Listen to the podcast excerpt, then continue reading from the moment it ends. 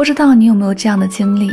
因为一件不开心的事儿，吃不下、睡不好，难过、自责、愤懑，好几天都情绪低落。事情已经过去了，事中人也各自散开，但你迟迟走不出来。很多时候，难为我们的不是别人，恰好是我们自己。其实何必呢？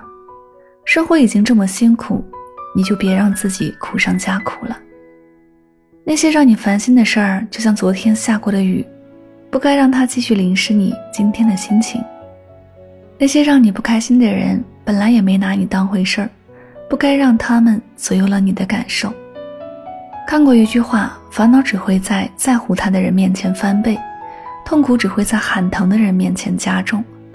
你若不在乎，不往心里去，很多烦恼就烟消云散；你若看不开，来回计较。只会招致更多的烦恼。如果说烦恼从哪儿来，我们决定不了，那至少我们能决定让烦恼到哪儿去。国学大师曾仕强说：“所谓智者，不是不生气、不烦恼，而是他们一发现自己生气、烦恼时，立刻提醒自己：我这么珍贵，这么重要，不能为不值得的人和事儿损耗我半分能量。当你保持觉察，时刻提醒自己。”你就能让自己赶在烦恼爆发之前恢复理智和平静。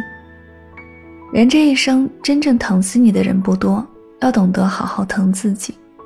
如果自己总是为难自己，自己总是欺负自己，这世上还有什么人能爱你入心、疼你入骨呢？